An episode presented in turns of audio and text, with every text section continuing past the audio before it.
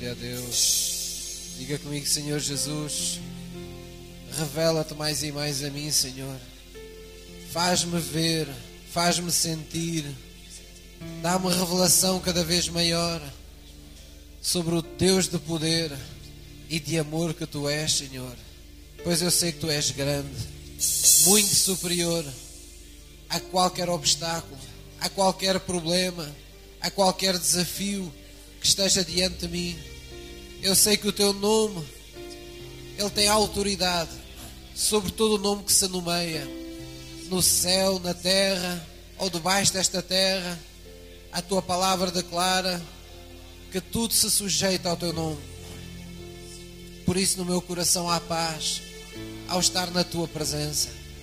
Pois se houverem enfermidades em meu corpo, o meu corpo será sarado pelo nome de Jesus. Tudo o que houver, toda a oposição, todo o mal que eu tiver que enfrentar, obedecerá o teu nome, pois tu és sobre todo o nome e tu reinas em todo lugar, como reinas no meu coração. Senhor Jesus, aos teus pés, eu quero estar nesta manhã para te adorar, para te render a honra, o poder e a glória. Eu reconheço que naquela cruz tu morreste em meu lugar para me dar vida em teu nome, para que eu tivesse a vida eterna na eternidade, mas para que já nesta terra, por meio da fé, eu tivesse vida em teu nome, eu fosse abençoado, para que eu pudesse andar de graça em graça, de glória em glória, debaixo da tua graça, da tua misericórdia, do teu favor divino. Obrigado, Senhor, por esse Deus da graça, por esse Deus de amor que és para mim todos os dias. Eu estou aqui para te dar graças. Eu estou aqui para engrandecer-te. Eu estou aqui para me humilhar perante o poder do teu amor e reconhecer que sobre tudo aquilo que eu sou, tu reinas, Senhor. Em nome de Jesus. Amém. Glória a Jesus. É isto que é prestarmos culto a Deus. É nós rendermos de todo o nosso coração, com toda a nossa sinceridade e reconhecermos a grandeza de Deus em nossa vida. Amém? Apesar de todos falarem em Deus, Deus para aqui, Deus para acolá, a verdade é que nem todas as pessoas ainda reconhecem esse Deus, não o reconhecem sua grandeza. E a prova é a quantidade de pessoas que vivem todos os dias desanimadas, entregues às suas limitações, aos seus problemas, ao seu desânimo, como se não houvesse solução para eles na vida, porque na verdade não têm conhecido, não têm experimentado a proximidade com esse Deus. A Bíblia diz que Deus enviou Jesus Cristo e Ele estava em Jesus Cristo, diz a Bíblia, querendo reconciliar consigo mesmo todas as pessoas, querendo que todas as pessoas superassem essa, esse afastamento que, com que nasceram de Deus e que faz as pessoas pensarem que se calhar Ele não existe, se calhar é apenas uma força, se calhar é apenas um ar, se calhar é apenas uma coisa qualquer espiritual que não sabe bem o que é. Não, Deus quer estar próximo de nós. E Jesus nos ensinou que Ele é um Pai que nós temos no céu. Por isso Ele nos ensinou a orar, Pai nosso que estás nos céus santificado seja o teu nome em nossa vida. Venha ao teu reino, venha ao teu domínio. Jesus ensinou-nos a convidar o Pai a vir e fazer morada em nós. Porque Jesus disse que se nós, ao ouvirmos a palavra de Deus, guardássemos essa palavra no coração, Jesus e o Pai viriam e fariam em nós morada. E, nos, e se manifestariam a nós. Amém? E é disso que nós ansiamos. É isso que essa é, digamos que, é aquilo que nos, que nos satisfaz. É quando Deus se manifesta a nós. Quando nós percebemos que Ele não é um Deus distante, mas é um Deus próximo. É um Deus atento à vida de cada um de nós. Posso ouvir um amém? Podemos nos sentar, por favor. O louvor também. Muito bom dia a todos aqueles que não tive a oportunidade ainda de cumprimentar.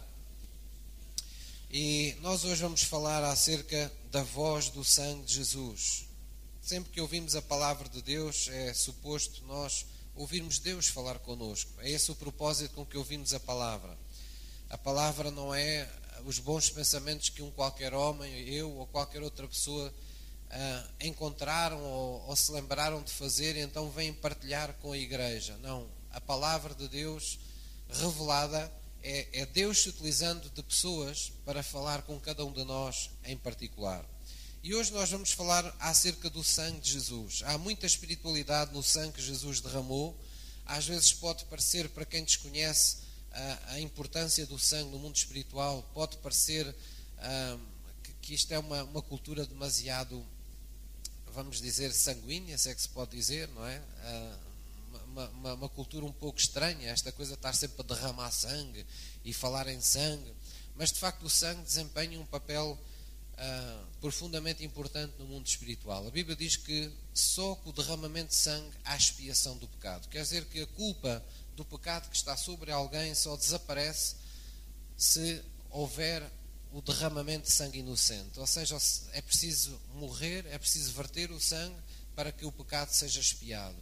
E, e, na verdade, quando dizemos que Jesus veio à cruz e quando observamos que ele derramou o seu sangue, isso significa que no mundo espiritual tudo aquilo que havia para ser feito foi feito. Deus, na verdade, uh, lidou com uh, as questões espirituais que nós, homens e mulheres naturais, nunca poderíamos lidar. Deus, no mundo espiritual, por meio de Jesus Cristo, aboliu essa barreira que existia entre todos aqueles que nascem nesta terra em pecado e um Deus Santo. E essa barreira é exatamente o pecado. O pecado que para muitas pessoas continua a ser apenas e só as más obras que os homens cometem ou a imoralidade que os homens manifestam, mas pecado para Deus é uma palavra muito mais ampla, muito mais abrangente e muito mais simples de entender. Viver em pecado é viver separado de Deus. O pecado em si não tem a ver com as obras que as pessoas cometem de errado, mas tem a ver com a natureza que está dentro das pessoas, tem a ver com a inclinação natural que nós temos dentro de nós quando nascemos neste, neste mundo.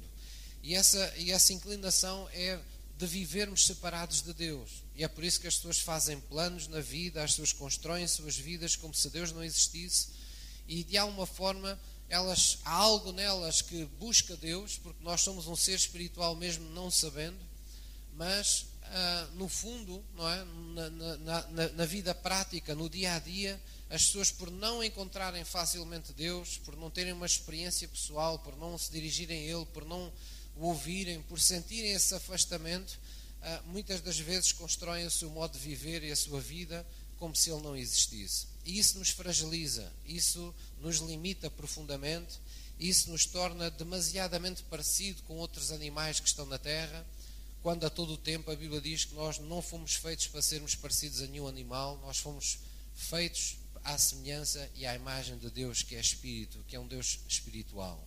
Então, nós precisamos de nos reencontrar com Deus. E esta doutrina eh, que nos fala acerca do sangue de Jesus nos ajuda, nos traz entendimento de que o sangue de Jesus também fala conosco. Então vamos ver em, Hebreus 12, vamos abrir em Hebreus 12, versículo 22. A Bíblia tem muita revelação acerca disso. Nós não vamos nem de perto nem de longe falar tudo o que há para falar acerca do poder do sangue, mas apenas deixar aqui no ar que as, as alianças ou os pactos mais poderosos no mundo espiritual são as alianças de sangue, e sobre todas essas, quer dizer, acima de todas elas, tem a autoridade espiritual a, a aliança que foi praticada ao, a, quando Jesus foi à cruz derramar o seu sangue inocente. E é por isso que o, o nome de Jesus ainda hoje é invocado para expulsar demónios, para quebrar feitiços, para uh, quebrar, encantamentos e seja lá o que for, por meio da fé. Porque na verdade Jesus verteu um sangue para dar à igreja um poder especial sobre o mal, enquanto estivermos aqui nesta terra também. Então vamos abrir em Hebreus 12, versículo 24. Hebreus 12, 24, e vamos ver o que a Bíblia nos diz e como a Bíblia nos fala, ou antes, como o sangue de Jesus nos fala nos dias de hoje. Hebreus 12, versículo 22. 12, 22, e vamos ler até ao versículo 24. E diz assim no versículo 22, diz: "Mas chegastes ao monte Sião e à cidade do Deus vivo, chegastes a Jerusalém espiritual e aos muitos milhares de anjos, à universal assembleia e igreja dos primogênitos que estão inscritos nos céus, e a Deus, o juiz de, de, de todos, e, e, e, os, e aos espíritos dos justos aperfeiçoados. E chegaste a Jesus, o mediador de uma nova aliança, e ao sangue da expressão, que fala melhor do que o de Abel. Amém? Então a Bíblia aqui nos diz que nós alcançamos coisas reais no mundo espiritual. E uma delas diz que nós alcançamos esse, esse sangue da expressão, ou seja, esse, esse sangue que uma vez derramado uh, por Jesus Cristo foi espargido, foi uh, como que lançado sobre a vida de todo o crente, de todo aquele que aceita o sacrifício de Jesus. Isto veio, no seguimento do ritual que era cumprido no Velho Testamento em que ah, ah, cordeiros inocentes, sem mácula alguma, eram sacrificados e os sacerdotes, nomeadamente por a ocasião da Páscoa, no, no grande templo, no, no, no, templo em Jerusalém, ah, eles, numa determinada cerimónia, com todos os judeus reunidos, com vestes brancas, eles pagavam no sangue do cordeiro e espargiam, salpicavam aquelas vestes brancas que os judeus traziam ao tabernáculo por ocasião da Páscoa querendo com isso, de alguma forma, uh, tipificar aquilo que Jesus viria um dia fazer, que era purificar-nos dos nossos, dos nossos pecados. Então aqui diz que o sangue de Jesus foi espargido sobre nós e diz que ele fala mais do que o de Abel. Ora, que Abel é este? Que sangue de Abel é este? É ah, o registro do primeiro homicídio da Bíblia, não é? Abel e quem eram irmãos e Abel sabemos que ofereceu a Deus um sacrifício que o agradou profundamente, mas Caim ofereceu igualmente um sacrifício, mas não agradou a Deus. E por inveja, por ciúme, ah, por maldade, não é? Caim comete o primeiro homicídio conhecido na Bíblia, matando seu irmão Abel. E então Deus ah, vem, digamos assim, pedir contas a Caim onde é que está o seu irmão Abel. E em toda a Bíblia há esse relato de que o sangue de Abel clama por justiça, não é? É como se alguém tivesse sido morto de uma forma injusta, um inocente foi morto sem causa, uh, não é? E, e, e, permanecesse uma necessidade de justiça. Aquele sangue continua a reivindicar que seja feita justiça. E quando Deus teve que responder a, esse, a esse, essa voz do sangue de Abel que clamava por justiça, então Deus não respondeu matando ninguém estranho, Deus respondeu entregando-se a si mesmo na cruz. Ou seja, Deus falou pelo seu sangue derramado uma mensagem de amor. Ele quis dizer que o amor tudo suporta, tudo crê, o amor tudo vence. Porque Deus não teve que matar quem fazia o mal, porque para Deus o autor do mal não são as pessoas. As pessoas não há pessoas boas nem pessoas más para Deus. Há apenas pessoas tomadas do mal ou pessoas tomadas do bem mas todos nasceram para ser a imagem e semelhança de Deus que não é mau. Então Deus preparou todas as coisas para que a guerra verdadeira não fosse contra a carne e o sangue. Ou seja, nunca é propósito de Deus que os homens matem outros homens em nome de Deus. Deus sempre quis uh, redimir a humanidade. Deus sempre quis que as pessoas uh, tivessem uma oportunidade de ir buscar o melhor que há dentro deles e enterrar ou sepultar aquilo que de pior pode existir na, nas suas vidas. E foi isso que Jesus veio fazer. Jesus veio trazer essa segunda oportunidade, esse novo começo na vida de todos, de todos aqueles que o recebem, dando a oportunidade a que as pessoas possam ser perdoadas de todos os seus pecados, quer aqueles que, os, que eles conhecem e que marcaram a sua vida negativamente, quer simplesmente da vida de separação que tiveram uh, para, para com Deus. Então o sangue de Jesus fala, e é isso que aqui a Bíblia nos diz. E sabemos que uh, Deus fala connosco de diferentes formas, não é? Aqui, fazendo apenas uma, uma introdução, Deus fala connosco pela palavra, pela sua palavra, a Bíblia fala nisso, uh, mas quando Deus nos fala pela sua palavra, sempre há intervenção de uma pessoa, a pessoa do Espírito Santo. Jesus disse que a palavra por si só é meramente letra, não faz nada. Uh, não, não, não conseguimos alcançar o que a palavra nos pede por nós próprios sem a ajuda de Deus, sem a ajuda do Espírito de Deus. Então ele diz que o Espírito é que vivifica.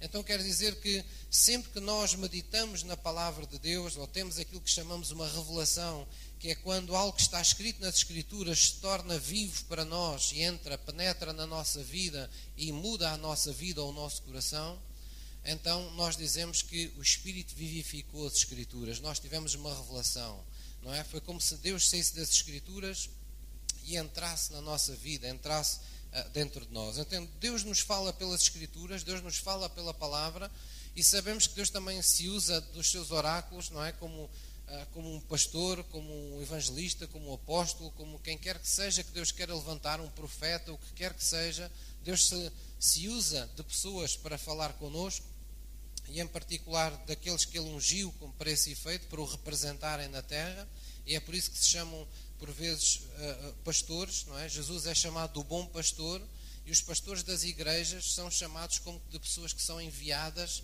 e na prática, em termos espirituais, é como se fossem co-pastores de Jesus. São pessoas que estão debaixo da autoridade de Jesus, a quem Jesus comissiona e usa para fazer chegar a sua palavra a, a um grupo de pessoas que é acompanhada, que é cuidada na presença, na presença de Deus. Então Deus nos fala dessas formas e Deus nos fala também pelo próprio Espírito Santo em pessoa. Quer dizer, a Bíblia ensina, não é? Nessa, essa voz mansa, quieta e sossegada que às vezes nos fala no nosso interior como que se nós muitas vezes não temos uma voz audível, mas temos a percepção clara de algo que Deus nos está dizendo e temos um testemunho claro interior no espírito de, de uma certeza, de uma forte convicção, de uma frase, às vezes um versículo bíblico que vem como que ao nosso coração e nós sabemos que é aquilo que está a acontecer connosco ou que é aquilo que Deus nos está a falar. Então a Bíblia nos ensina que Deus nos fala dessas e de muitas outras formas. E uma das formas que Deus nos fala, ou, ou seja, onde Deus coloca a mensagem para nós, é também no sangue de Jesus. O sangue de Jesus fala conosco, comunica conosco acerca do propósito de Deus, acerca do que Deus veio fazer por nós. Então vamos ver isso na palavra de Deus, vamos abrir em Lucas, Lucas 22, Lucas capítulo 22, versículo 39. Lucas Mateus, Marcos, Lucas, não é? Terceiro Evangelho do Novo Testamento. Lucas 22, versículo 39. Nós vamos ver que sempre que Jesus, de alguma forma, enquanto esteve na terra, ele verteu alguma, alguma gota do seu sangue, houve um significado, houve uma revelação, houve um propósito. Há uma, há uma revelação por trás, há uma mensagem, há algo que esse sangue vem fazer sobre as nossas vidas. E aqui em Lucas 22, versículo 39, temos, por assim dizer, o primeiro momento em que o sangue de Jesus, de alguma forma, podemos dizer que é vertido, não é? Ora, já todos encontraram Lucas 22, versículo 39. E é a famosa passagem do Getsemane, não é? Aquele momento em que Jesus uh, está prestes a, a, a, ir para, digamos, para os últimos momentos uh, que antecedem a crucificação e onde Jesus de facto entra naquele momento sério, onde vai ser mesmo preso e onde vai se dar início todos aqueles acontecimentos que nós sabemos que, são, que acarretaram sofrimento físico para Jesus. E diz aqui no versículo 39: E saindo foi, como costumava Jesus, para o Monte das Oliveiras, e também os seus discípulos o seguiram. E quando chegou àquele lugar, disse-lhes: Orai para que não entreis em tentação. E apartou-se deles cerca de um tiro de pedra e, pondo-se de joelhos, orava, dizendo: Pai, se queres, passa de mim este cálice. Todavia não se faça a minha vontade, mas a tua. E apareceu-lhe um anjo do céu que o fortalecia. Nós percebemos por aqui que esta, esta linguagem nos mostra que Jesus estava no intenso sofrimento, estava na sua maior luta, na sua maior guerra, como muitos de nós também. Muitas vezes nós pensamos que a nossa maior guerra é contra inimigos exteriores, é contra pessoas que nos querem mal, é contra circunstâncias que nos acontecem, desfavoráveis. Mas as nossas maiores guerras são interiores. É quando nós sabemos o que não devemos fazer e temos vontade de o fazer e lutamos para não o fazer. é quando nós sabemos que a vontade de Deus, qual é a vontade de Deus numa determinada situação da nossa vida, mas nós estamos tão tentados a fazer o contrário que somos confrontados com essa luta de ter que escolher entre aquilo que sabemos que está de acordo com a vontade de Deus e aquilo que nos apetece, aquilo que eh, porventura nos dá prazer ou aquilo que no momento uh, apela-nos de uma forma mais forte na nossa, na nossa alma. E Jesus estava enfrentando esse, essa guerra. Ele precisava de ser confortado, porque ele estava ali na, na prática pedindo ao Pai, como que, Senhor, eu sei para o que vim, eu sei que vim para este momento, eu sei que nasci neste mundo para ser entregue como um cordeiro sem mácula no sacrifício da cruz, mas, Senhor, se houver outra forma, quando chega próximo daquele, daquele momento chave, não é? Daquela altura onde já não se pode voltar atrás, Todos nós na nossa vida temos momentos assim, onde percebemos que é ali que temos que tomar uma escolha para a vida, que aquilo vai afetar a nossa vida, vai afetar a vida das pessoas que estiverem connosco. E Jesus estava naquele momento, ele estava pedindo, Pai, se for possível tu fazeres a tua vontade, tu salvares a humanidade sem que eu tenha que passar por todo este calvário que me espera, por favor, faz isso. Mas se não for possível, se mesmo assim o meu sacrifício, o meu sofrimento tiver, for necessário, for imprescindível para que a tua vontade seja feita, pois que então não se faça a minha vontade, mas faça-se a tua vontade. É esse dilema, é esse momento em que Jesus está aqui atravessando. E diz no versículo 44 que, posto em agonia, orava mais intensamente. E o seu suor tornou-se como grandes gotas de sangue que corriam até ao chão. E levantando-se da oração, veio para os seus discípulos e achou-os dormindo de tristeza. E disse-lhes: Porque estáis dormindo? Levantai-vos e orai, para que não entreis em tentação. Amém? Então, digamos que as gotas do sangue de Jesus que se verteram aqui, não é? Foram vertidas neste lugar e elas nos falam da redenção da nossa vontade em desobediência. Ah, talvez alguns ainda possam pensar, mas pastor, como é que é isso? O suor transformado em sangue? Isso pode mesmo acontecer? Sim, cientificamente está comprovado e já aconteceu com pessoas transpirarem ah, sangue no seu, no seu suor. Tem a ver com o nível de esforço em que uma pessoa está sujeita. Há um nível de stress, de esforço ah, do organismo em que pode acontecer que os vasos dilatem e o próprio sangue passe pelo lugar digamos assim, do suor. Isso mostra o esforço e a agonia em que Jesus estava, na verdade, aqui, aqui passando, não é? E este sangue que Jesus verteu fala-nos disso, fala-nos de que Jesus veio remir, veio redimir a nossa vontade que estava em desobediência. Porquê vontade, pastor? Porque é disso que este episódio trata. Jesus está, na verdade, aqui, na vez de todos nós, em todas as nossas lutas semelhantes, em que nós estamos naquela de vou faço ou não faço. Cedo esta tentação ou resisto. E Jesus está ali por nós, nesse momento, e Ele faz triunfar a sua vontade. Então Ele está, na verdade, a redimir a nossa vontade que estava em desobediência. Isso, em termos práticos, significa que todas as pessoas chamadas de descrentes, ou não crentes, ou incrédulos, todas as pessoas que nascem neste mundo e que não têm nenhuma convicção acerca de Deus ou não têm nenhuma revelação acerca de Deus, não é?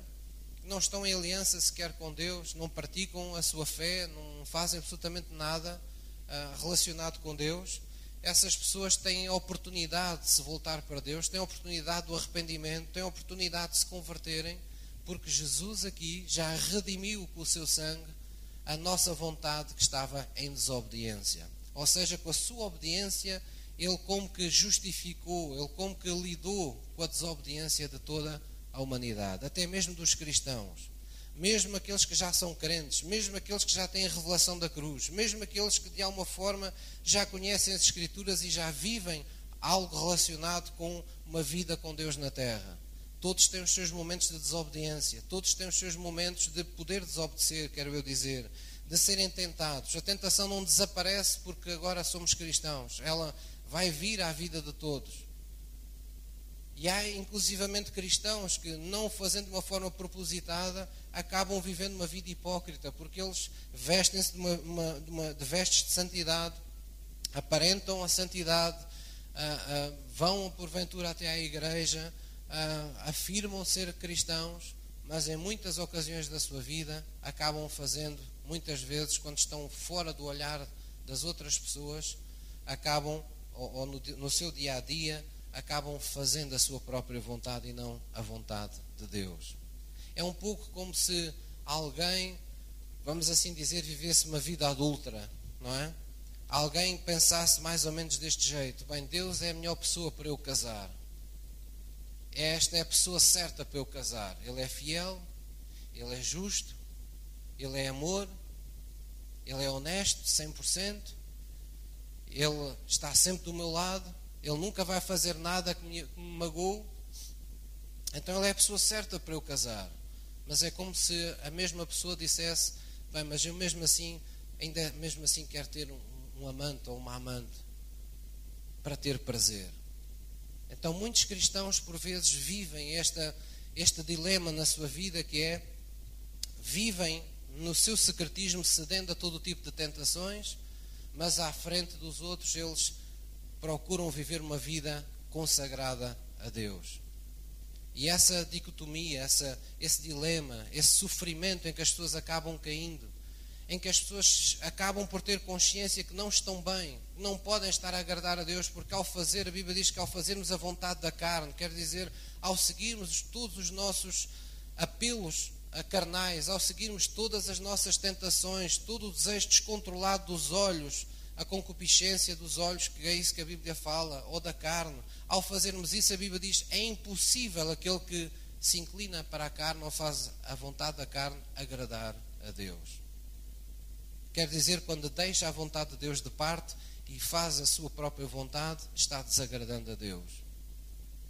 Então, para todas essas pessoas, há que dizer, se alguma delas está aqui hoje, é preciso dizê-lo que Olhe para o sangue de Jesus, vertido no Getsemane. Ali Jesus derramou, verteu o seu sangue para remir a nossa vontade que estava presa pela nossa vida de desobediência.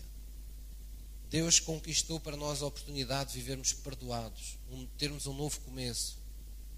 Porque tudo isto é espiritual. Quando Deus criou a humanidade, diz que Adão e Eva, num determinado momento da sua caminhada com Deus, eles pegaram na sua própria vontade e passaram por cima da vontade de Deus. E isso a Bíblia chama de pecado. Eles passaram, ignoraram a vontade de Deus e fizeram a sua própria vontade. E nós ensinamos, e bem, que de geração em geração, toda a descendência que veio desde o início transporta a natureza do pecado, de maneira tal que as pessoas não são pecaminosas pelo mal que fazem, mas pela natureza que têm, pela inclinação natural que as pessoas têm para o pecado para a sua carne, para o afastamento de Deus. E é por isso que às vezes as pessoas dizem: oh, pastor, parece que as coisas, quando são proibidas, as pessoas ainda mais, os mais o desejam. Pois é, as coisas estão feitas desse, nesse sentido, porque a natureza do pecado faz isso mesmo, torna mais desejado aquilo que é proibido do que aquilo que é consentido ou do que aquilo que é ah, tornado claro como vontade de Deus para a nossa vida. Então veio Jesus, e quem foi chamado Jesus no Novo Testamento foi chamado o segundo Adão. Porquê segundo Adão? Porque o primeiro falhou. E este segundo Adão veio para fazer o que o primeiro Adão não foi capaz de fazer. E aqui no Getsemane, nesse segundo Adão, fez isso. Neste Getsemane, Jesus, o segundo Adão, pôs a vontade de Deus sobre a sua própria vontade humana. E nessa atitude ele nos redimiu. Ele selou essa decisão vertendo o seu suor e fazendo com que ele se tornasse em gotas de sangue. Sangue de Jesus foi derramado, sangue inocente, para redimir a nossa vontade que estava em desobediência. Quem é que me está a entender? Amém? Então isso é muito importante nós compreendermos que o que Jesus ali foi fazer não foi um ato isolado, não foi por ele próprio, mas foi um ato espiritual para que todos nós pudéssemos nos apossar dessa capacidade, dessa força por meio da nossa, da nossa fé.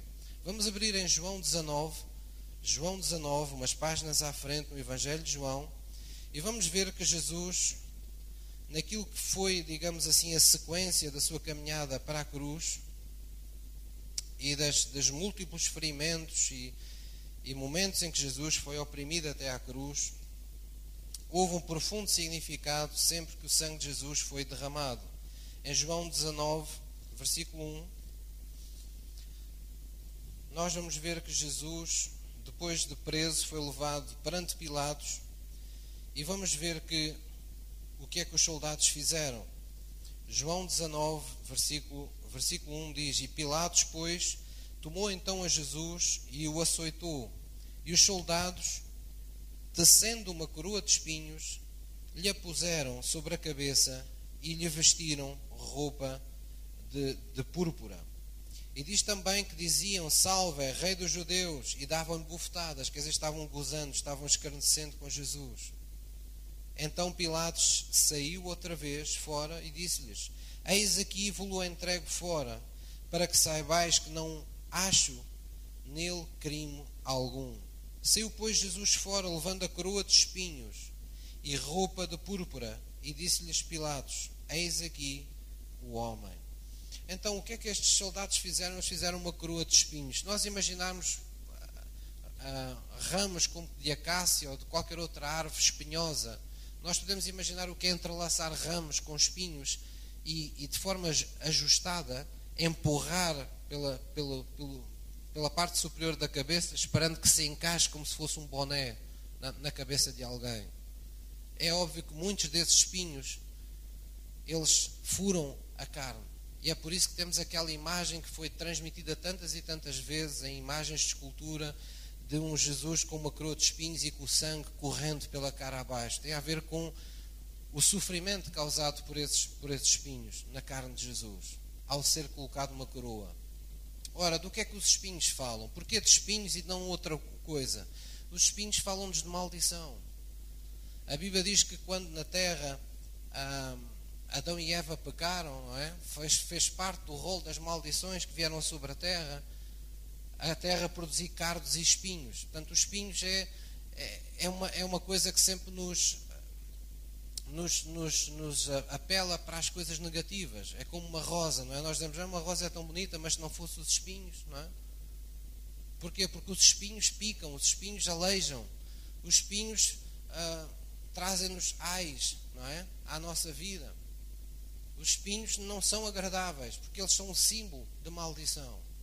Então, quando Jesus tomou aquela coroa de espinhos e verteu o seu sangue ao aceitar os espinhos, a Bíblia diz na prática, por outras passagens bíblicas, que Jesus ali na cruz estava tomando toda a maldição que estava sobre nós, para que pelo seu sacrifício nos pudesse redimir de toda essa maldição. Amém? Então, Hoje há espinhos que vêm à nossa vida familiar, há espinhos que eh, vêm à nossa vida financeira, há espinhos que vêm aos nossos relacionamentos. Ou seja, a, a vida de muitas pessoas sofre de diversas formas por causa da presença da maldição na terra. E naqueles que não estão em Cristo, também muitos sofrem porque a maldição opera ainda sobre eles. Então Jesus veio abençoar-nos. Jesus veio abençoar-nos. Abençoar é uma palavra divina, é uma palavra de Deus. Se alguém pode abençoar, é Deus. Bênção é aquilo que anula a maldição. Bênção é aquilo que nos traz consigo uma grande abastança. É aquilo que abre as comportas, as janelas do céu sobre a nossa vida. É aquilo que anula os castigos que estejam sobre a nossa vida.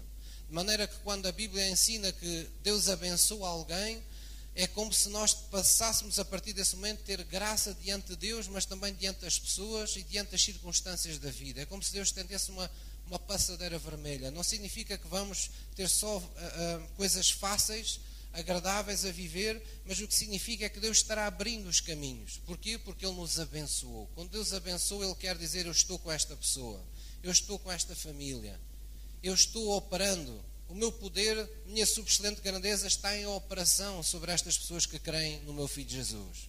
Foi assim que Paulo falou aos Efésios e aos Filipenses, não é? Ele falou e orou por eles com, e deu-lhes revelação do que ele orava, porque quando as pessoas oram por alguém, devem orar a revelação que têm da vontade de Deus. E Paulo estava revelando na sua oração aquilo que lhe tinha sido a ele revelado que há uma subexcelente grandeza do poder de Deus na pessoa do Espírito Santo que opera sobre todos os que creem em Jesus Cristo. Por outras palavras, quando alguém está com Cristo no coração, essa pessoa está abençoada.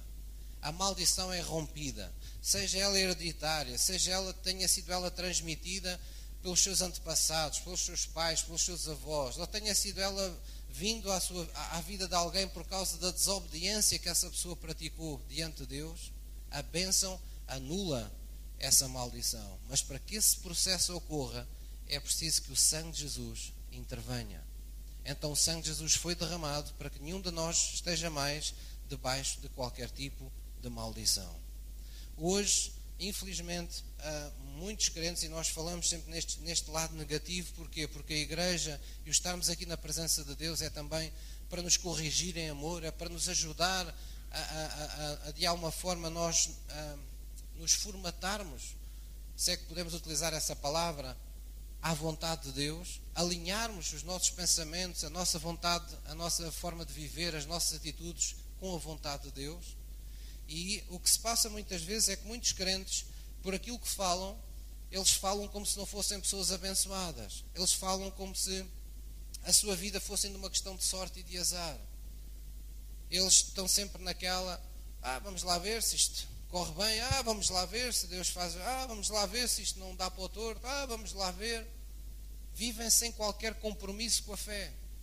Eles não libertam a sua fé, eles não não declaram antecipadamente que Deus está no seu caminho e que as coisas só têm uma forma de correr, porque sabem que está escrito que para aqueles que estão em Cristo, a Bíblia diz que Deus faz com que todas as coisas contribuam juntamente, mesmo as que não nos acontecem de feição, a nosso favor, Deus faz com que elas contribuam juntamente com as outras a, a nosso favor, a favor daqueles que amam a Deus.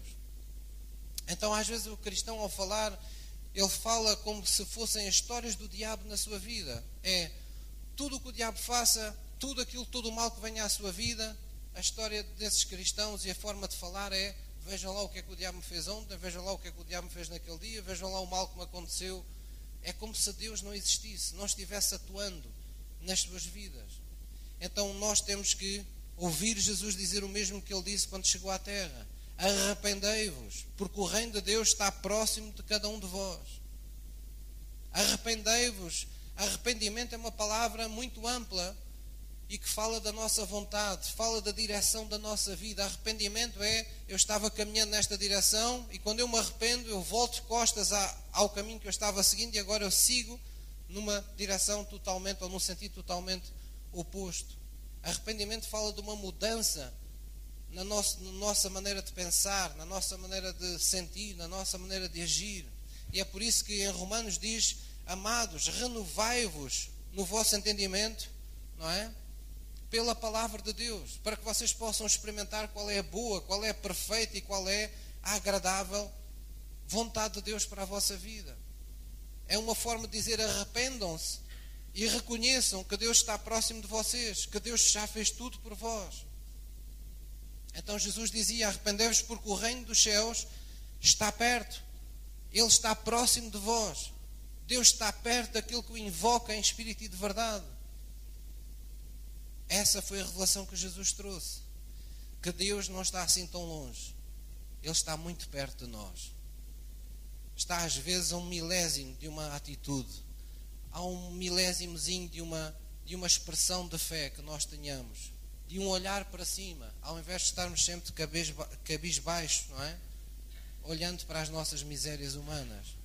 É por isso que a Bíblia tem palavras como aquelas que Deus deu a Josué: Josué, esforça-te e tem duplicado o ânimo, porque o Senhor é contigo, Ele será contigo todos os dias da tua vida. É uma forma de Deus dizer: a bênção está contigo, a mão de Deus está sobre a tua vida. Fala de, como se Deus já te tivesse abençoado. Age como se fosses uma pessoa diferente das outras, não porque és melhor do que elas, mas porque tiveste o privilégio de conhecer a graça de Deus. Tiveste o privilégio de viver debaixo do poder de Deus manifesto. Então nós devemos viver desse jeito. Posso ouvir uma mãe? Diga assim comigo, querido Deus, eu te agradeço pela bênção que em Cristo Jesus já me foi concedida. Obrigado, Pai, por teres anulado no sangue derramado de Jesus toda a maldição que operava sobre a minha vida, para que em mim apenas opere a tua soberana vontade e eu possa ter vida e vida com abundância. Em o nome de Jesus. Amém. Vamos abrir em Mateus 27, versículo 26. Mateus 27. Já vimos que o sangue derramado nas gotas de suor de Jesus nos redima a nossa vontade que estava em desobediência para que hoje nós tenhamos a determinação, a força de ir por diante e de não nos vergarmos a nenhum tipo de tentação. Já vimos também que Jesus tomou sobre ele uma, uma coroa de espinhos e quando derramou aquele sangue, ele estava nos libertando de toda a maldição. E nós vamos ver mais uma revelação relacionada com o derramar do sangue de Jesus no mundo espiritual para todos nós. Mateus 27, versículo 26, estamos apenas a ver versículos pontuais que falam de momentos da crucificação de Jesus, onde de alguma forma o sangue é mencionado. Em Mateus 27, versículo 26, nos diz assim: Então soltou-lhes Barrabás, e tendo mandado açoitar a Jesus, entregou-o para ser crucificado. Então já está a falar naquela etapa, não é? Em que Jesus foi apresentado à multidão com um ladrão chamado Barrabás, e, e, em que foi proposto ao povo que dissessem quem é que eles queriam que fosse libertado, não é? E aqui mais uma vez vemos a natureza das pessoas quando não estão salvas. Aquelas pessoas todas disseram, ou na sua maioria, não foram todas, como é óbvio, mas na sua maioria disseram: soltem Barrabás, não é? Soltem o ladrão. Jesus disse: o ladrão, ele é que veio para matar, roubar e destruir. Mas eu vim para destruir as obras dele, vim para que vocês tenham vida e vida com abundância. Então, perante aquela multidão, quando eles não conseguem ver quem Jesus é e escolhem alguém que é ladrão, ali está aos olhos de todos o que é a cegueira espiritual, o que é nós estarmos separados de Deus e não conseguirmos ver a verdade, nem perceber que Deus está tantas vezes diante de nós e nós não o vemos quando não estamos sensíveis à Sua voz, quando não temos a Sua natureza dentro de nós. Mas eu trouxe esta passagem foi para que vocês vissem que a autoridade mandou açoitar a Jesus.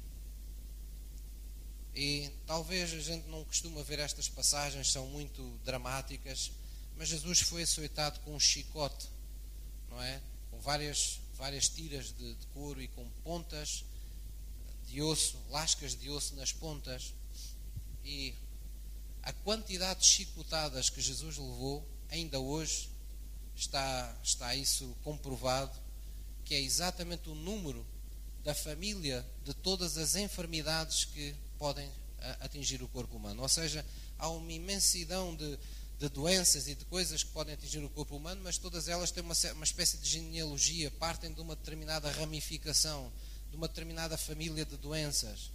E essas famílias, o número de, dessas doenças que estão estudadas e que estão numeradas e que estão quantificadas foi exatamente o número das chicotadas que Jesus levou no seu corpo. A sua carne foi rasgada. Aquilo não era um chicote qualquer. Era um chicote com várias, vamos dizer, várias tiras e cada tira tinha lascas osso nas pontas. Cada vez que era lançado e, e puxavam aquele chicote, era rasgada literalmente a carne de Jesus. 400 anos antes do que estava acontecendo com Jesus, um profeta chamado Isaías foi-lhe revelado por Deus que estava ali a acontecer. E ele dizia: Ele foi ferido, ele foi moído pelas nossas iniquidades, pelos nossos pecados e pelas suas pisaduras fomos sarados. O castigo que nos traz a paz estava sobre ele. Parece estranho. 400 anos antes, alguém está a ver aquele acontecimento no mundo espiritual e fala como se as coisas já tivessem ocorrido, quando elas ainda iriam acontecer quatro centenas de anos à frente. Porquê? Porque Isaías estava vendo uma obra consumada estava vendo Jesus na cruz dizendo: Pai, está consumada a obra que tu me deste a fazer. Nada ficou por fazer, tudo está completo. a tua vontade foi estabelecida. Acabou legalmente a autoridade do diabo para amarrar, matar, destruir, amordaçar, amaldiçoar, fazer sofrer as pessoas na terra, porque a partir de hoje e ao terceiro dia, quando eu for ressuscitado, essa autoridade da minha ressurreição estará com todos os que creem em mim em todas as gerações, para que pela fé todos esses possam vencer o mundo e possam dar graças a Deus, porque Ele é Senhor dos Senhores, Ele é Rei dos Reis. Amém? Então Jesus operou este milagre. Então estas pisaduras tiveram um significado profundo. Vamos abrir em 1 de Pedro, capítulo 2. 1 de Pedro, capítulo 2.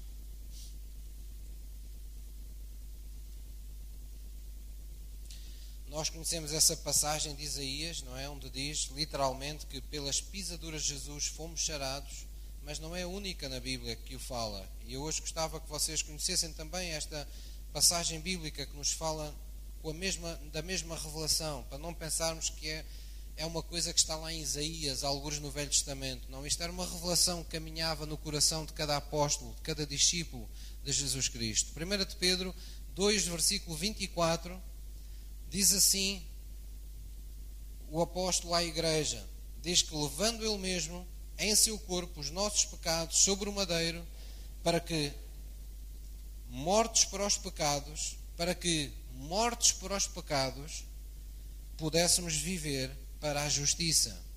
E pelas, diga comigo, e pelas suas feridas fostes sarados. Amém? Reparem no tempo verbal que aí está. Fostes, vocês já foram sarados. Este é o princípio espiritual da fé. Porque é que hoje nas igrejas que se crê que Jesus é verdadeiro hoje como era no passado, e está vivo hoje como no passado, e faz milagres hoje como no passado, as pessoas ministram cura divina ou impõe as mãos em nome de Jesus para que enfermos sejam curados. Porque acreditamos que na cruz, em todas as gerações, todos os que creem já foram sarados. A cura é uma realidade que já existe. Ela pode ser recebida. Nós podemos nos apossar dela por meio da fé e esperar a sua manifestação no nosso mundo natural ou no nosso, no nosso corpo, na nossa alma, naquilo que estiver enfermo. Posso ouvir um amém? Então, quando a Bíblia diz que fomos sarados de todas as enfermidades. Enfermidades é uma palavra que vai além de doenças. Enfermidades é uma palavra que abrange todo o tipo de fragilidades físicas, emocionais, todo o tipo de fraquezas que o nosso corpo possa ter. É tudo aquilo que enferma, é tudo aquilo que adoece, é tudo aquilo que desvirtua o propósito original da vida de Deus em nós. Ainda que seja pouco, ainda que você diga, ah, pastor, mas eu tenho esta dor, ou tenho esta que é tão chata, mas pronto, há pessoas piores. Nem por isso temos que nos conformar. Porque a Bíblia diz que Ele levou sobre Ele todas as nossas dores. Nós o reputamos por aflito, ferido de Deus e oprimido. Mas Isaías disse: Ele foi ferido, Ele foi oprimido pelas nossas, pelas nossas iniquidades. Ele tomou sobre ele as nossas maldições. Noutra ocasião, no Novo Testamento, diz o apóstolo que Jesus se fez pecado em nosso lugar, para que em nós operasse a justiça de Deus. Ou seja, Deus permitiu que o filho que ele mais amava sofresse na sua carne as consequências e o castigo dos pecados de toda a humanidade, num ato único, redentor, num sacrifício de sangue que permanecesse para todo o sempre. Porque na verdade Jesus, ou antes Deus o Pai, sabia e tinha por vontade e sabia que tinha o poder para não deixar o seu filho para sempre morto, para sempre ferido, mas por isso mesmo ele ressuscitou ao terceiro dia. Há uma mensagem para todo o mal que está neste mundo na ressurreição de Jesus Cristo. Não importa o que nos façam, não importa quão mal nos queiram fazer, não importa quão sofrimento venha, não importa quão grave possa ser uma doença, assim como o Espírito de Deus ressuscitou Cristo dos mortos, porque Ele habita em nós, Ele ressuscitará, Ele dará vida de novo ao nosso corpo mortal. Essa é uma mensagem bíblica para todo aquele que crê. E é por isso que nos dias de hoje ainda acontecem milagres para os que colocam sua fé em Jesus Cristo, porque Jesus deixou a promessa aberta para todas as gerações. Se tu podes crer, tudo é possível àquele que crê. Posso ouvir um amém? Vamos abrir em João 19, vamos voltar ao Evangelho de João. Eu vou pedir ao louvor que suba, por favor. João 19, versículo 33.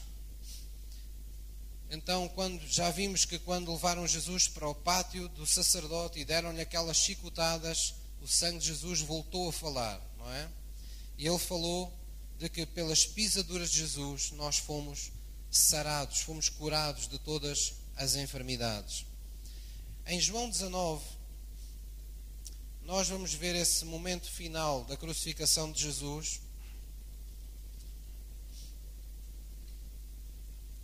Onde o sangue de Jesus foi também vertido, porque de alguma forma os soldados tiveram necessidade de furar com uma espada o corpo de Jesus. Não foi porque lhes apeteceu, foi porque estava escrito, estava profetizado que isso iria acontecer. Isso tinha mesmo que acontecer. Então, em João 19, versículo 33, nos diz assim: Mas vindo a Jesus, mas vindo a Jesus e vendo-o já morto, não lhe quebraram as pernas. Contudo, um dos soldados lhe furou o lado com uma lança, e logo saiu sangue e água. E aquele que o viu testificou, e o seu testemunho é verdadeiro. E sabe que é verdade o que diz, para que também vós o creiais. Porque isto aconteceu para que se cumprisse a Escritura que diz: Nenhum dos seus ossos será quebrado. E outra vez diz a Escritura: Verão aquele que trespassaram. Então tudo foi um cumprimento. Deus havia prometido durante centenas de anos antes, por meio de pessoas diferentes, havia inspirado profetas e havia uma multiplicidade de, de, de, de, promessas dizendo coisas que a vinda de Jesus cumpriria. E o pormenor chegou a este ponto, em que Jesus teve que ser trespassado. E quando Jesus aqui derramou finalmente este sangue, todo este sangue que Jesus foi derramando, veio para nos redimir do pecado, veio para nos trazer aquilo que é o ponto de partida para uma vida com Deus, que se chama perdão dos nossos pecados. Nós muitas vezes valorizamos mais rapidamente a cura, valorizamos mais rapidamente outras manifestações de Deus, mas é no perdão dos nossos pecados que tudo o que Deus tem em Sua graça se torna disponível para nós.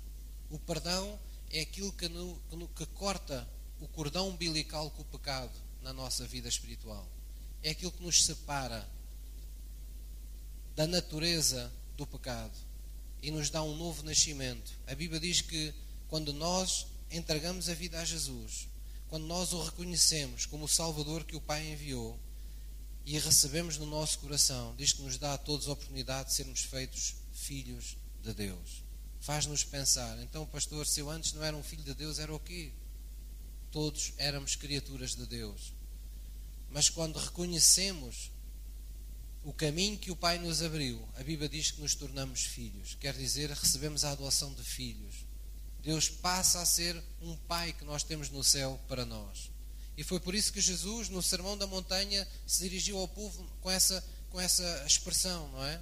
Ele estava dizendo: Olha, vocês veem que toda a gente no mundo tem necessidades por suprir, anda toda a gente angustiada com o que há de vestir, o que há de comer, o que há de calçar, mas vocês não vivam desse jeito, porque vocês têm um Pai que está nos céus.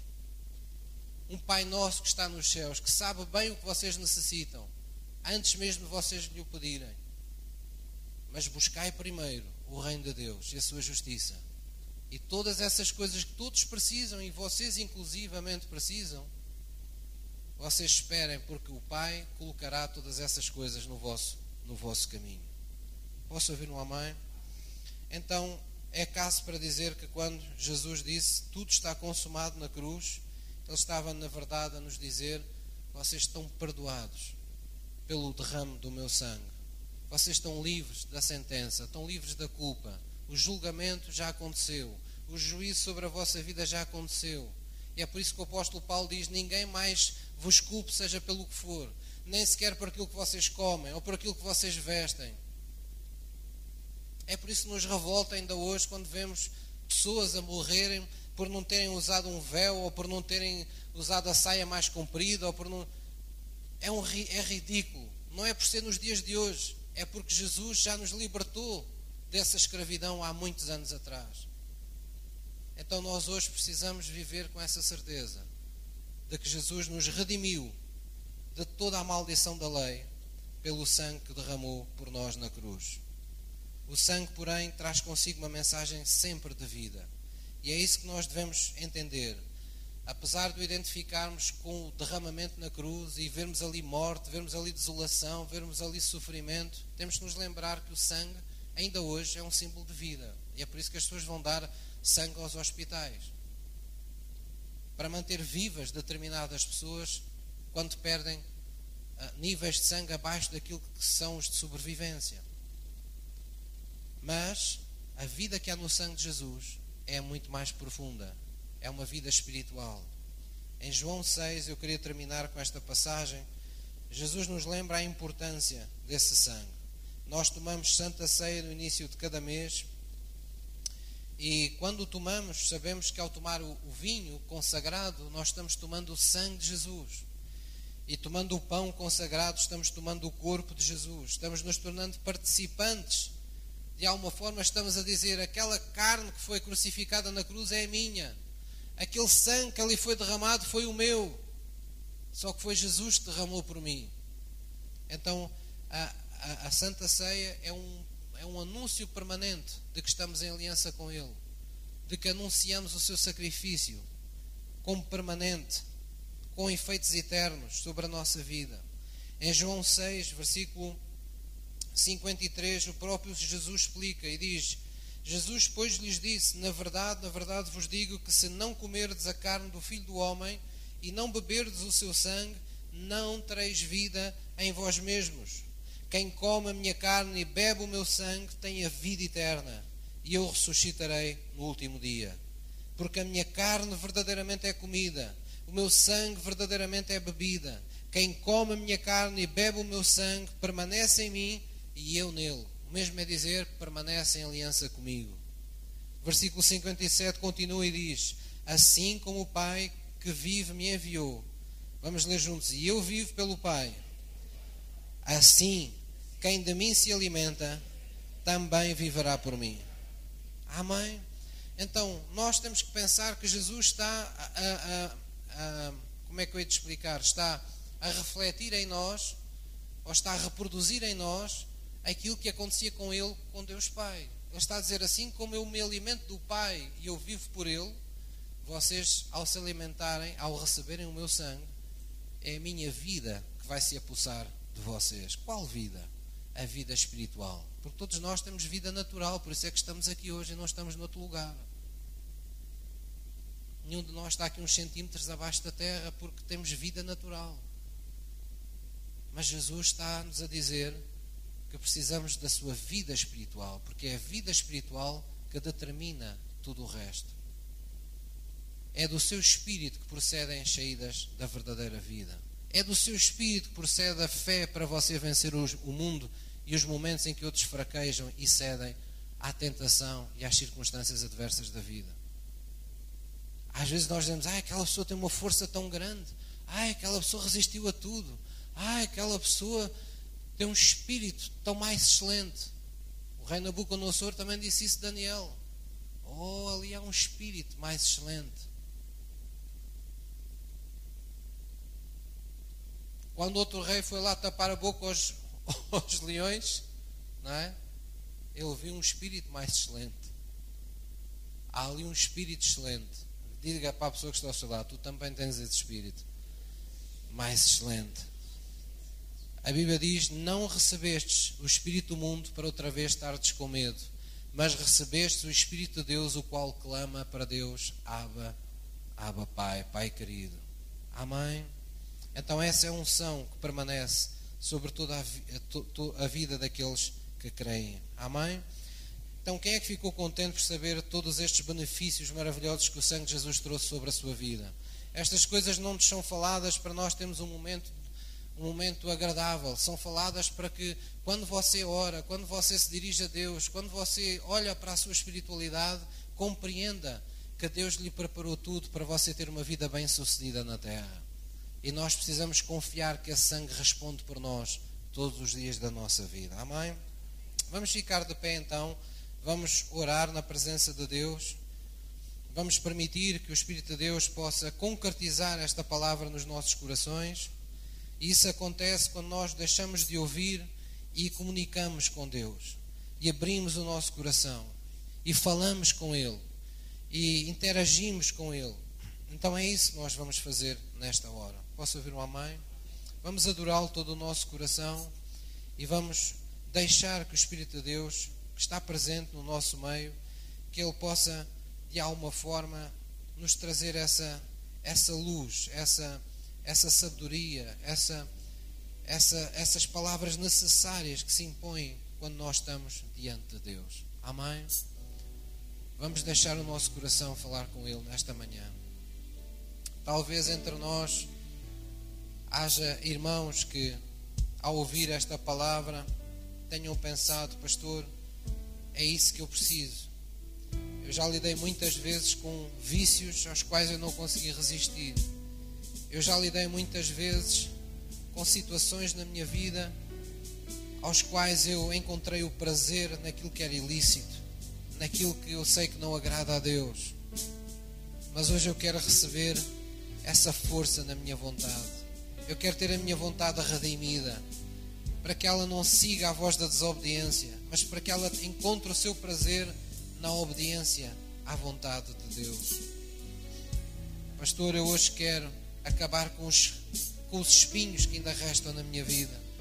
Eu quero acabar ainda com os restos de maldição que possam existir em minha vida. Eu não quero mais sofrer por aquilo do qual Jesus já me libertou na cruz do Calvário. Eu não quero ter que transportar doenças.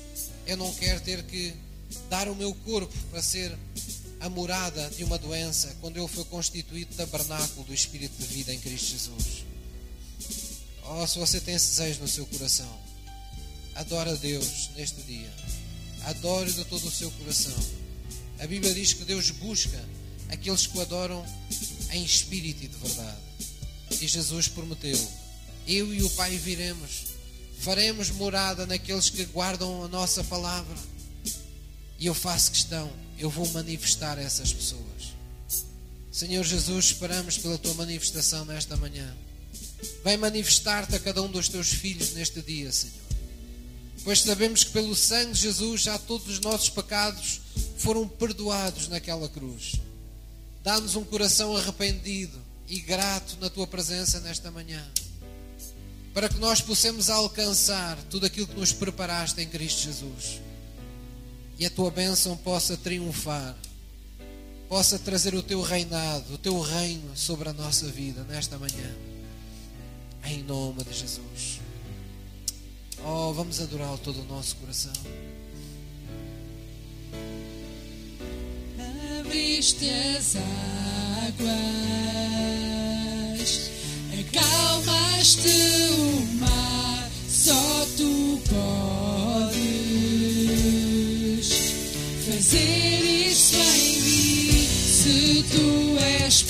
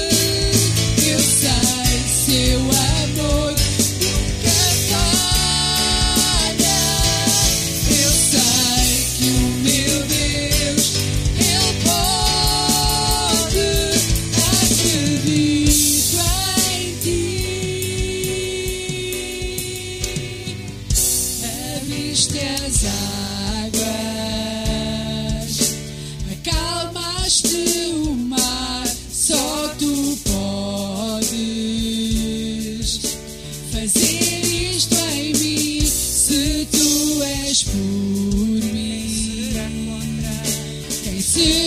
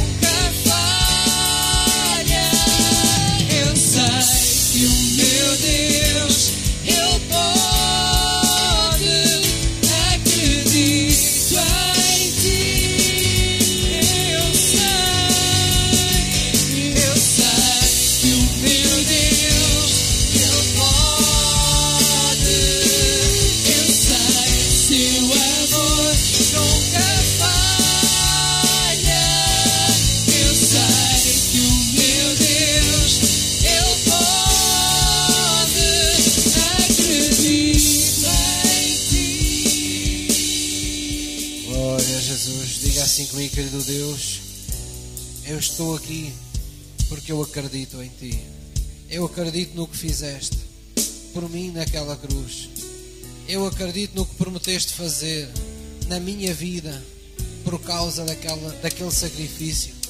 E por isso eu estou aqui hoje, de coração aberto, para que tu possas ministrar o teu poder, a tua unção. Amém. A Bíblia nos preparou caminhos para, de alguma forma, em família, que é no seio da igreja, nós podermos receber as coisas que Deus nos preparou. E uma dessas formas, a Bíblia declara como sendo a doutrina de imposição das mãos, que abrange numa, numa parte dessa doutrina a possibilidade de homens ungidos por Deus ou chamados por Deus imporem as suas mãos sobre aqueles que estiverem enfermos para que eles sejam curados. E em Marcos 16 diz isso. Eu leio para vocês. Jesus prometeu, antes de deixar este mundo, disse aos seus discípulos: Disse: Estes sinais seguirão aos que crerem. Em meu nome expulsarão os demónios. Em meu nome falarão novas línguas. Em meu nome pegarão nas serpentes e se beberem alguma coisa mortífera não lhes fará dano algum. Em meu nome porão as mãos sobre os enfermos e os curarão. Ora, o Senhor, depois de lhes ter falado, foi recebido no céu e assentou-se à direita de Deus. E eles, tendo partido, pregaram por todas as partes, cooperando com eles o Senhor e confirmando a palavra com os sinais que se seguiram. Amém? Nós vamos ter um momento onde vamos permitir que cada um de vocês que aqui está hoje possa beneficiar dessa, desse mandamento, dessa palavra de Deus, dessa doutrina bíblica. E se você sente essa necessidade, sente essa sente no seu espírito que hoje é um dia em que devia receber imposição de mãos do seu pastor no nome de Jesus para de alguma forma consumar a sua fé ao receber algum tipo de cura, algum tipo de força que você não tem tido na sua vida. Então, enquanto nós louvamos a Deus com isto hino, eu vou pedir que vocês, sem vergonha, saiam dos vossos lugares e venham aqui à frente para impor as mãos sobre vocês. As minhas mãos não são diferentes das de qualquer uma que vocês tenham. A única diferença foi é que eu estou a representar Deus para vocês hoje. E quando isso acontece no seio da igreja e debaixo de mandamentos divinos, Deus dá vida às mãos dos homens e Deus derrama unção onde as mãos desses homens tocam. Então vamos recebê-lo com fé e vamos deixar que o Espírito de Deus traga essa vida que Ele nos prometeu e que foi conquistado com o derrame do seu sangue na cruz.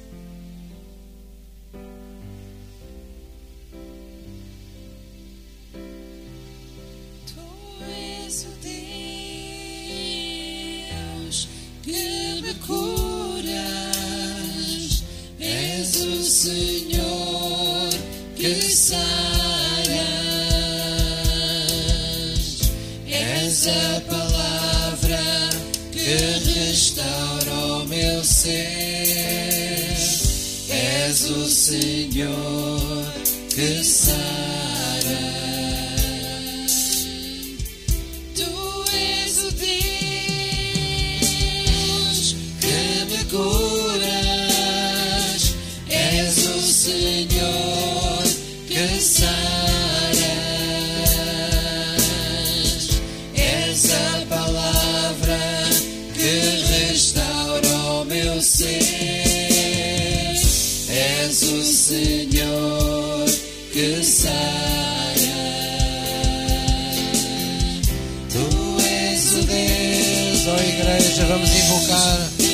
aquele que cura, que é Jesus.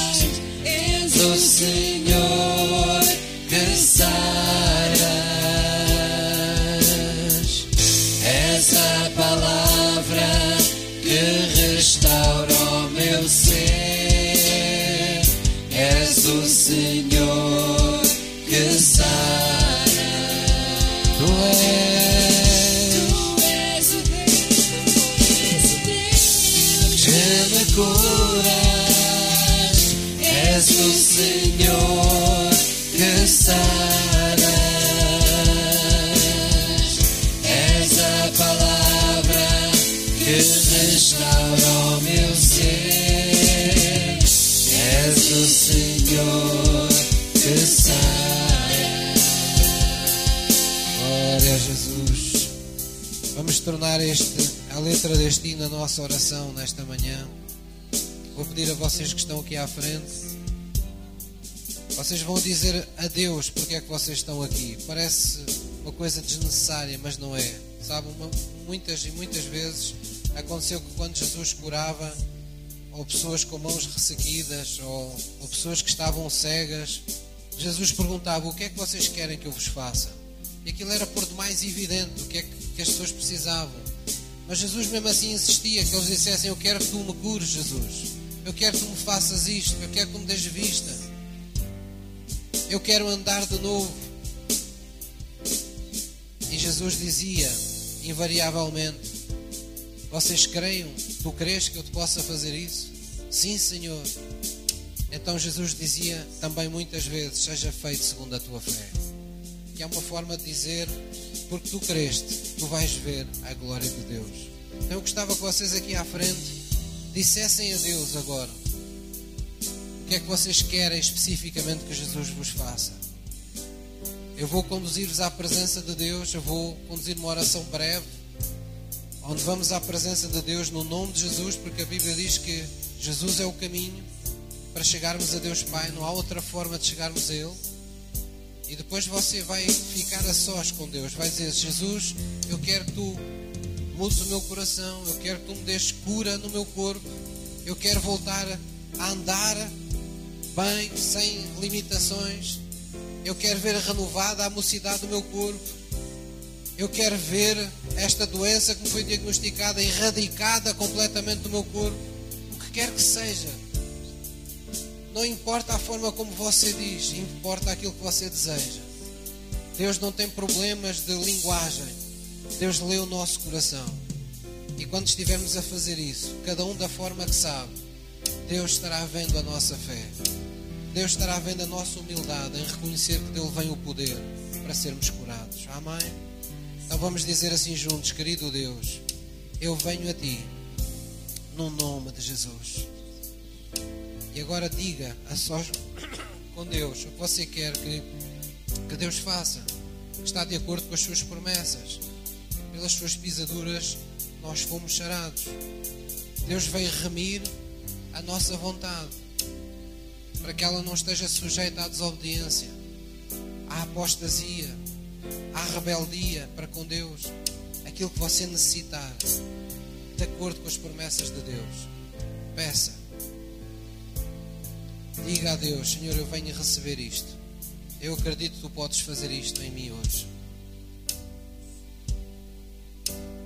Glória a Jesus.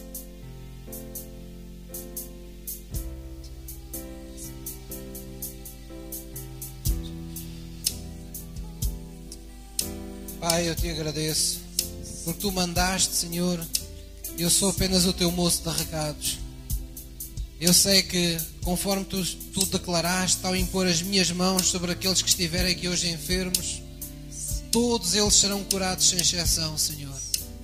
Porque pelas pisaduras de Jesus, essa cura já aconteceu, já nos foi dada. A tua vida já triunfou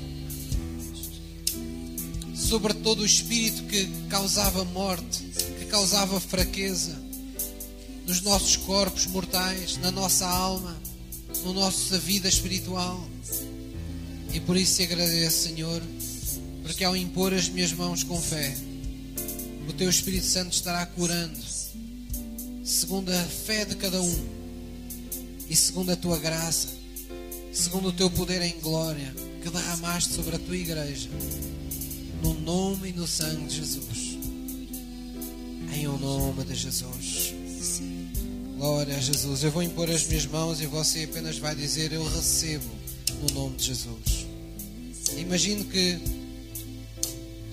Jesus não, não era Jesus que você vinha buscar hoje e ele não pôde estar cá hoje, então ele mandou alguém a seu nome. Ele passou uma procuração espiritual. E ele disse: João, vai lá, impõe as tuas mãos. Jesus, mas não, não é melhor serem as tuas, mas as tuas vão fazer o mesmo, porque vais fazer isso em meu nome. E ao meu nome todo joelho se dobrará nos céus, na terra e debaixo desta terra. Amém? Então vamos fazê-lo. Igreja lá atrás, vamos louvar, vamos adorar a Deus. Vamos unir a nossa fé para que sinais, prodígios e maravilhas ocorram na vida dos nossos irmãos.